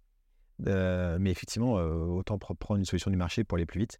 Euh, je pense à Finn, par exemple, qui avait développé un petit outil euh, chez eux pour voir les dépendances entre des scénarios mecs. Donc, ça montre bien aussi qu'il y a un besoin. Euh, et donc, plus il y a des boîtes qui bidouillent un peu, mieux c'est pour nous, parce que du coup, on sait qu'effectivement, il y a ce besoin-là. Mhm. Euh, et comme le no-code est, est, est mondial, euh, voilà. Donc, nous, notre ambition, c'est d'avoir des intégrations partenaires. C'est vraiment notre, notre focus sur les prochains mois. Euh, on en a deux qu'on va pouvoir annoncer effectivement d'ici septembre, qui sont assez importantes, et, et du coup, qui va nous permettre d'avoir tout en temps réel sur plein de sujets et permettre effectivement de mieux piloter ton, ton infrastructure de code. Et ça va montrer l'exemple à plein d'autres éditeurs et ça va faire effet, effet boule de neige là-dessus. Donc on veut être vraiment l'outil pivot entre tous les éditeurs. Euh, mais pour ça, il faut effectivement avoir des intégrations partenaires. On ne peut pas Ok. se permettre de s'intégrer grâce, au- grâce à des cookies ou autres, euh, euh, ou grâce à des API pas, pas documentées, etc. Donc il faut vraiment qu'on soit tout à un niveau optimum sur ça. Quand tu parles d'intégration, tu as certaines en tête sur lesquelles vous disiez, parce que la dernière fois, qu'on avait parlé de Power Apps, des choses. euh, Euh, tout à fait. Les Power Apps, c'est plutôt effectivement low code, etc. Euh, on a effectivement creusé ce, sujet-là. C'est pas sûr qu'on y aille tout de suite. Voilà. En revanche, on développe aussi d'autres outils. Donc, on a la partie effectivement grand public, on va dire avec Etsyscale.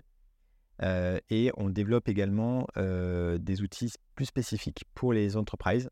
Donc, c'est les plus gros clients, on va dire, euh, no code, euh, d'un outil, Mhm. Euh, notamment pour Airtable, par exemple, où il y a beaucoup de sujets sur la gouvernance et la sécurité. Et là, pour le coup, euh, on développe un, un outil spécifique. On, on pourra en dire plus sans doute au summit. Mais là, c'est des gros sujets et, et c'est pas effectivement un, un- un- un outil grand public. Ok, ok. Euh, écoute, je te propose qu'on passe plus après sur une, sur une partie plus personnelle. Euh, Est-ce que tu as des, des, des, des bouquins que tu as lus qui, qui t'ont inspiré sur la partie entrepreneuriale? Formation, j'ai cru comprendre, c'était moins, le, moins ton truc Ouais. là, sur la partie. Non, effectivement, non, mais euh, euh, je me souviens que, que- que j'avais vu la question à- à- avec Jean-Baptiste. Je me suis dit, mais mince, qu'est-ce que je vais dire? Parce que. Après, ça peut être aussi, enfin, je dirais pas nécessairement, il y a beaucoup de personnes qui, justement, vont pas lire des, des bouquins. En fait, je, comme je disais, j'ai beaucoup de mal à me, former sur un sujet ou autre. Euh, du coup, je vais vraiment un peu euh, comme ça, euh, sur, le tas. Et résultat, je peux pas te donner effectivement un bouquin ou un truc qui a changé quelque chose. La seule chose que, que, je pourrais dire, c'est effectivement qu'il faut mieux essayer de rester bah, curieux et de faire, de faire, de faire quelque chose par, soi-même. Mais mais il faut avoir un truc qui, qui correspond à soi-même en fait, parce qu'on tout le monde n'est pas fait pour, être entrepreneur, tout, le monde n'a pas le même niveau de risque, et les livres qu'on peut lire ou autres sont peut-être adaptés pour l'auteur, pour sa situation, etc. Mais, on est vraiment, euh, euh, enfin on peut pas se forcer à faire quelque chose qu'on n'aime pas, enfin, euh, ou du moins sur le long terme, on peut le faire à court terme, mais, mais, pas sur le long terme. Donc le but c'est peut-être d'accepter un peu bah, que les autres sont pas pareils que nous euh, et que du coup bah, on peut faire les choses un peu différemment euh, et on peut pas forcer les gens à faire comme nous. Euh, voilà, c'est plutôt sur ce sujet-là que, que je mettrai l'accent. Ok. Je pense, enfin, je pense là-dessus à plein de, à plein de personnes autour de toi ou de nous, c'est qui n'ont pas forcément une, une passion pro. euh, pro. Mhm. Et il y en a plein. Euh, Et, et on peut vite, vite, être un peu agacé en disant pourquoi tu n'es pas entrepreneur, pourquoi tu fais pas ça, pourquoi tu fais pas ça? En fait, c'est juste, ils n'ont pas envie, c'est pas leur truc. Et, et, et, pareil pour un niveau de risque. Personne, enfin tout le monde va pas dire c'est pas grave, dans six mois, j'ai plus de trésorerie. c'est pas grave, j'avance comme ça et voilà. Non, on est vraiment hyper différent là-dessus. Et, et du coup, il faut, faut essayer à trouver un truc qui, se, qui nous correspond. Mais voilà. Non, j'ai pas de, j'ai pas de mentor particulier. Euh, à que des, des, entrepreneurs ou autres qui t'ont inspiré, euh, peut-être. Euh... Ouais, j'aurais du mal à, te donner un nom effectivement en particulier. Ah, ce que j'aime bien, c'est plutôt des. C'est le service client. Moi, j'ai tout aimé la, partie côté client, les mmh services clients, euh, qui est hyper importante, euh, surtout au lancement d'une boîte, et réussir à coller tout de suite aux besoins, et, et voilà. Euh, et, c'est vrai que je, suis hyper à l'aise dans le. Bah, c'est aussi ce que j'aime aussi, c'est réussir à t'écouter quelqu'un et tu lui réponds avec, un, avec, un, avec une solution précise, et etc. Donc ça marche avec les produits SaaS ou autres. et c'est la meilleure façon d'avancer. et quand tu vois Amazon, quand tu vois OVH, ils l'ont un peu fait au début, mais, tu vois plein de, boîtes qui se différencient par leur service client finalement, parce que les gens se sentent écoutés, parce que ça avance vite, parce que etc. Et, ça, c'est un sujet sur lequel moi j'appuie beaucoup. c'est répondre aux clients très rapidement, répondre C'est pour ça que typiquement, pour les feedbacks utilisateurs, lui faire un screenshot de tous ses anciens feedbacks. C'est des petits trucs comme ça qui fait que tu sens que tu es écouté, tu sens que tu, tu, parles avec la boîte et que c'est pas juste du vent. voilà, et c'est, tu vois, encore une fois, Apple aussi là-dessus, ils sont assez proches des gens. et voilà, c'est vraiment ce côté service client instantané. Il euh, n'y a rien de plus insupportable d'appeler ou d'envoyer un, un, support sans, sans, sans, jamais avoir de réponse. Donc, euh, c'est ça qui m'inspire beaucoup, en tout cas. Ok. Est-ce que tu as trois conseils ou si tu devrais en donner pour euh, quelqu'un qui, qui, souhaite se, se lancer mmh déjà, un des conseils, ne lancez-vous, lancez pas, du coup, mmh. absolument. non, en gros, oui, c'est ça. Non, mais c'est un, un, bon conseil, c'est effectivement déjà vérifier si c'est bien votre truc, parce que c'est pas forcément votre truc, euh, c'est pas grave du tout. Enfin, c'est vraiment pas grave. Enfin, c'est chacun c'est à sa manière de, de, de, de, faire sa vie pro, quoi. Euh, et voilà. Euh, l'autre truc, c'est euh, effectivement estimer un peu son niveau de risque. Est-ce qu'on est prêt à prendre beaucoup de risques ou, pas beaucoup de risques? Si on est prêt à prendre beaucoup, beaucoup de risques, et qu'on aime faire des choses que personne ne fait, c'est parfait. Euh, parce que tu peux être dans l'innovation et faire des choses où tu n'as pas de concurrent et c'est très dur. Euh, mais du coup, tu es capable de, tenir un an comme ça sans, trop savoir euh, s'il y a le marché qui est là ou pas. donc, ça, c'est vraiment quelque chose de, de très risqué. Tu n'as pas de concurrent. Soit tu veux faire quelque chose de rapide, et là, il faut mieux avoir un marché avec, beaucoup de concurrents, et tu vas faire quelque chose de différent. soit par ton service client, ça marche très bien, qu'en général, les grosses boîtes qui marchent très bien, bah, du coup, elles, pâtissent un peu, elles en pâtissent un peu sur leur service client. Mais toi, tu peux arriver avec un service similaire, peut-être un peu moins bien, mais avec un super service client. Et ça marche très bien. Après, il faut aimer aussi ce que tu fais. T'en as qui arrivent à faire des choses qu'ils n'aiment pas dans leur vie pro. parfois, ça marche très bien. Parce que du coup, c'est rentable. et parfois, ça, ça, l'est moins parce que du coup, ils n'arrivent pas à mettre assez, assez d'énergie. mais voilà, donc c'est ce niveau de risque est-ce que tu pars sur un projet d'innovation ou est-ce que tu pars sur un projet simplement de, euh, qui, existe déjà? Et l'horizon de revenus est totalement différent. Euh, donc effectivement, euh, faire un SaaS pour, bah, comme, comme JB par exemple, sur des Vaboot, sur automatiser ces messages LinkedIn, c'est clairement un truc où le marché, il est saturé.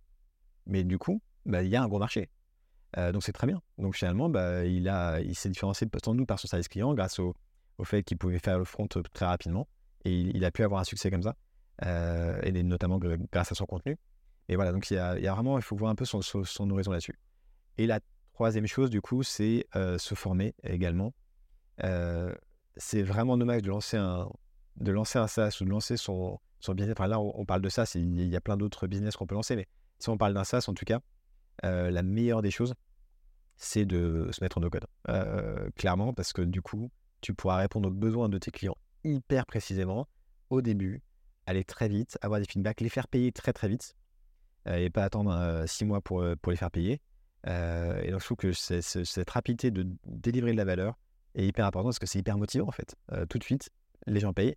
Tu dis, ah, j'ai un mec qui paye, comment je vais faire pour en avoir un deuxième, un troisième, un quatrième? C'est super. Donc, se former là-dessus. Et, je ne recommanderais pas, en tout cas, à un entrepreneur qui veut faire un SaaS, en tout cas, de, déléguer trop vite. Après, se faire coacher très bien, parce que du coup, c'est ce que j'ai fait aussi finalement avec, avec Digirox à l'époque. mais pour éviter, il faut justement aller plus vite, parce qu'il y a plein de sujets où on ne sait pas comment faire et on passe trois heures à se former pour rien. Alors qu'on avait juste à demander à quelqu'un qui nous aurait débloqué. voilà, mais effectivement, ce, ce, côté binôme avec quelqu'un et développer soi-même son produit, je trouve ça juste génial. Et, et c'est, si demain c'était à refaire, je, je, referais ça tout de suite. Ok. Et là, si tu devais là faire ton, ton, ton SaaS, donc j'imagine la techno, ce serait Mobile. Euh, ouais. Et là, tu as parlé de paiement, tu, tu utiliserais quoi? Je me serais sur Stripe sans trop me poser de questions. Ok.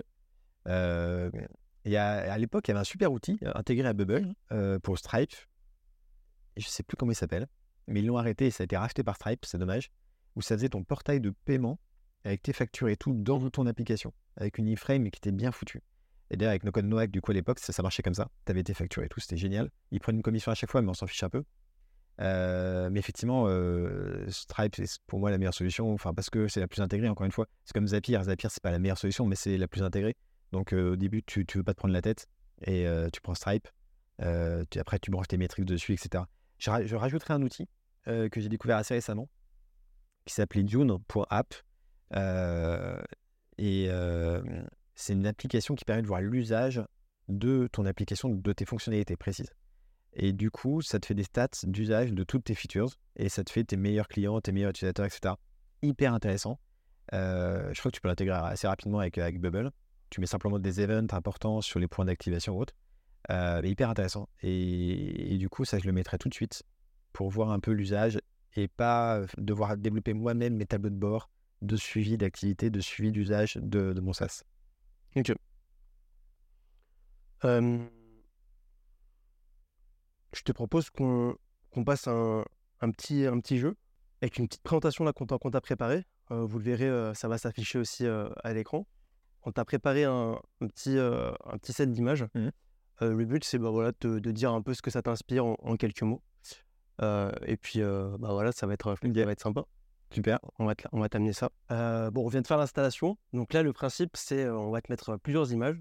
Le but, c'est de dire un peu bah, ce que ça te fait penser, idéalement en quelques mots. Et puis voilà, bah, ça va être un peu la surprise, hein, tu vois, au, fur et à mesure des, au mesure de ces petites, de ces petites images et, ou photos. T'en dis pas plus, bah écoute, je te laisse démarrer sur, sur la première et puis après, tu pourras enchaîner. Switch, ok. Ouais. Nickel. no Connect, bah, du coup, ouais, c'est effectivement euh, c'est un, un, bon souvenir. Quoi. C'est, le, c'était il y a deux ans, deux, ouais, deux ans, deux, deux ans et demi. Euh, et donc, seulement la sécurité euh, du no-code. On cherchait un nom, on ne savait pas trop quoi, quoi, mettre. Et en fait, no-code, no-hack, c'est, c'est, venu assez naturellement. donc, non, effectivement, c'est le premier outil SaaS pour des outils no-code. Donc, je, je, pense que j'ai, encore un t-shirt que je mets de temps en temps, du coup. Parce que euh, NC-Scale, c'est un peu plus compliqué à dire. No Code No c'était facile à dire. Donc, euh, effectivement, euh, j'aime beaucoup cette marque. Ok. Job Do It. Ah, Job Do It. ça, c'est bien. Donc, effectivement, Job Do It, c'est la. avant No Code No c'est. et juste après le cabinet de recrutement, du coup, c'était une, une période où bah, j'avais quitté le monde du recrutement et j'avais un peu de temps devant moi pour, pour faire autre chose. Et j'ai été effectivement CTO no code de Jobdoit, donc associé, pour aider des jeunes à la recherche d'emploi, pour les aider à trouver un job. Et c'était des recruteurs donc indépendants qui les coachent en visio et pour, et pour les aider. Donc, donc là-dessus, moi, j'ai créé une plateforme entièrement avec Bubble. Et c'est là où je me suis régalé pour. Parce que du coup, c'était en 2020, 2021 sans doute, je ne sais plus. 2020. Et du coup, en 2020, bah, c'est écrit dessus. Euh, et du coup, en 2020, euh, j'ai euh, pendant trois mois, je me suis un peu isolé, enfin deux mois, on va dire, et j'ai fait un ERP entièrement donc sur Bubble et avec tout ce que j'avais appris depuis quatre ans. Et j'ai adoré faire ça. Parce que du coup, j'ai fait avec OpenBuild, etc. Donc, c'est vraiment, pour moi, JobDoIt, c'est ma, meilleure application no-code développée. Aujourd'hui, il y a une quinzaine de, de, recruteurs qui se connectent dessus et qui aident encore des centaines de jeunes, et pas que des jeunes d'ailleurs maintenant, parce qu'ils travaillent avec Pôle emploi. Euh, et, euh, et, du coup, ils ont des marchés en Ile-de-France et, euh, et Rhône-Alpes et en Hérault. Ça, c'est une app qui, qui tourne encore aujourd'hui? qui tourne encore aujourd'hui. Là, il y a encore un marché aujourd'hui sur Job Do It. Ok. Avec l'île de France. Bubble, bah, c'est mon premier coup de cœur. Non, en fait, ça, a changé une carrière. Hein. ça a changé, ça, ça a changé la vie. On passe en fait, quand on est business entrepreneur, on passe d'un conseil technique, on sait à peu près ce qui est bien, ce qui n'est pas bien, etc. On aime conseiller un développeur pour dire Ah, il faudrait plutôt faire ça, ça. Et là, Bubble, on y va, on fait. Et s'il y a un problème, bah, c'est pour notre pomme. Et, ça, ça, ça a enlevé tellement de barrières, Bubble, que. Donc, je suis passé d'ailleurs les voir cet été à New York. C'était.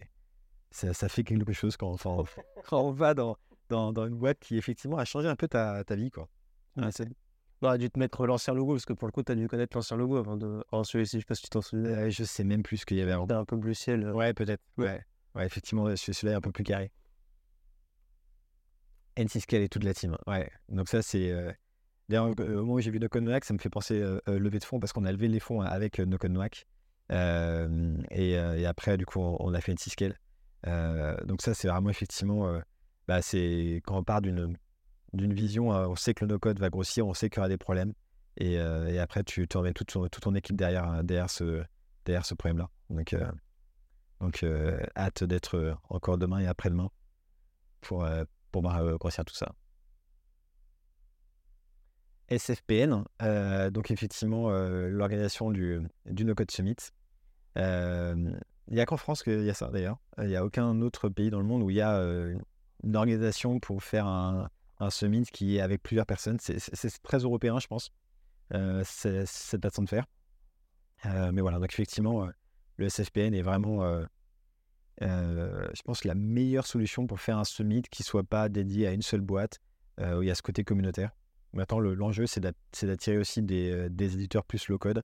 donc, voilà, c'est l'enjeu un peu du, du, SFPN pour cette année. À combien de personnes dans le SFPN actuellement? Une, Entre 30 et 40. Ok. Répartis sur toute la France ou euh? Sur toute la France, il y a beaucoup d'éditeurs. Il y a à peu près 9 éditeurs et qui sont partout sur toute la France. On a de Toulouse, Lyon, euh, euh, Paris, Lille, Nantes, donc un peu partout. C'est vraiment c'est assez bien réparti. Et le The Code Summit, le moment. Bah, je suis. Ouais, non, le Code Summit, on a, été, on a été pris un peu par le il y avait 1200 personnes, 1200 personnes à Paris sur deux jours. Euh, toutes les salles étaient blindées, forcément, il y avait beaucoup trop de monde, euh, mais c'était super, un événement incroyable. Je pense qu'on a tous envie de, le revivre. Euh, et, voilà, il faut vraiment que cette année, on puisse montrer des gros exemples pour aller à, l'étape suivante. Il y avait 30% de personnes étrangères, donc 30% d'international à ce summit, ce qui est vraiment énorme pour une première édition. Donc les gens ont fait de déplacements de San Francisco, de, euh, de Berlin, de Londres, euh, de partout dans le monde pour venir. Euh, et ça va encore être le cas cette année, grâce à tous ces éditeurs internationaux.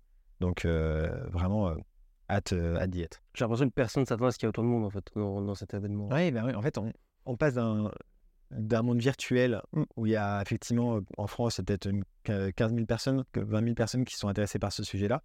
on se croise beaucoup sur les forums, sur les, sur, sur les Slack, etc. Et d'un coup, on se voit physique et tu as un petit ratio de 10 à 20% quand même qui font le, le, déplacement. Tout le monde peut en vivre, donc tout le monde peut se payer son déplacement aussi. Enfin, euh, ça a changé la vie de tellement de gens que c'est normal qu'il y ait cet engouement finalement. Euh, et, quand, et puis les gens, euh, ils ont, ils sont, certains sont passés effectivement d'un vite salariat où ils n'aimaient pas leur travail, d'un coup être freelance et aimer ce qu'ils font. T'en as qui. T'as, as de superbes histoires dans le monde du no-code.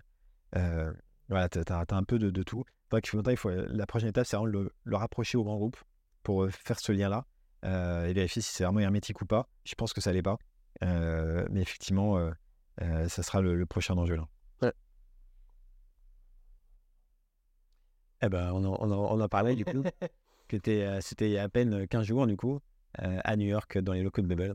Je, je, je, recommande à Bubble d'avoir un gros logo à l'entrée euh, sur lequel on peut prendre en photo parce que là j'étais dans leur cuisine du coup. Euh, il y avait des bouteilles, etc. derrière qu'on a enlevé euh, en post-prod. La photo. Mais ouais, c'est dommage. Du coup, ça manquait vraiment d'un endroit pour faire une photo. du coup, là, je, suis dans la cuisine de Bubble. D'ailleurs, je viens de comprendre pourquoi il y avait les, il y avait les bouteilles du coup de champagne. Peut-être parce que c'était le coin un peu Bubble pour les bulles.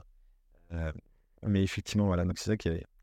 Donc, Ouais. T'avais, euh, tu m'avais dit que les, les bureaux, enfin, avant, qu'on- quand, on s'est parlé, tu m'as, dit qu'ils étaient assez euh, reconnus, leurs bureaux, pour être assez stylés. Alors, est-ce que c'est le cas, euh, du coup Euh, c- ouais, du coup, c'est ce qu'on m'avait dit. Effectivement, je pense que ça l'est. Euh, j'ai pas pu comparer parce que je suis pas rentré dans beaucoup de bureaux à New York. Euh, mais effectivement, euh, c'est un énorme, un très bel étage, hyper lumineux euh, et surtout en plein centre, en fait. Ils sont vraiment euh, euh, à Manhattan, euh, à côté de, de Times Square, etc. Donc, euh, donc effectivement, euh, euh, ouais, c'est effectivement euh, très bien placé, quoi. Ok. Ah, C'était la, la dernière photo. J'espère que ça t'a, ça t'a plu, ce petit, euh, ce petit format, et puis euh, à vous aussi. Euh, écoute, on, a, on approche de cette fin de, de, de cet épisode. Est-ce que tu aurais une petite question que tu souhaiterais qu'on pose à notre prochain invité? Une question pour le prochain invité. Quelle est sa meilleure solution pour le product market fit, peut-être? Euh, comment, comment il trouve son. Quelle, est, euh, quelle est son astuce pour, le, pour trouver euh, effectivement euh, le meilleur. pour aller le plus vite possible au, au product market fit Donc, soit avec la version no code ou pas, mais, voilà, effectivement, c'est un sujet assez important pour tous les entrepreneurs finalement. Réussir à, atteindre ce, ce point fatidique. Après, il n'y a plus qu'à activer le go-to-market pour finalement augmenter ses clients. Et le, le plus important, c'est de finalement répondre à un besoin. Euh, donc, euh, quelle est son astuce pour aller le plus vite dessus? Ok. Bon, bah, écoute, on, posera cette prochaine question. Euh, où est-ce qu'on peut te retrouver, Benoît, sur les réseaux sociaux? Sur Twitter, sur LinkedIn, principalement, effectivement. Voilà, sur. Bon, ça s'affichera à l'écran pour que vous puissiez directement suivre, suivre Benoît. Écoute, euh, c'était très cool de t'avoir reçu sur, sur ce podcast. Merci. Merci d'être venu. Euh, J'espère que vous avez appris plein de choses. On a, quand même balayé pas mal de sujets. On se retrouve bah, prochainement sur euh, un prochain épisode euh, du podcast euh, de Nox Makers. N'hésitez pas à liker, à vous abonner à la chaîne si vous souhaitez suivre les prochains, les prochains épisodes. Je vous dis à très bientôt. À bientôt.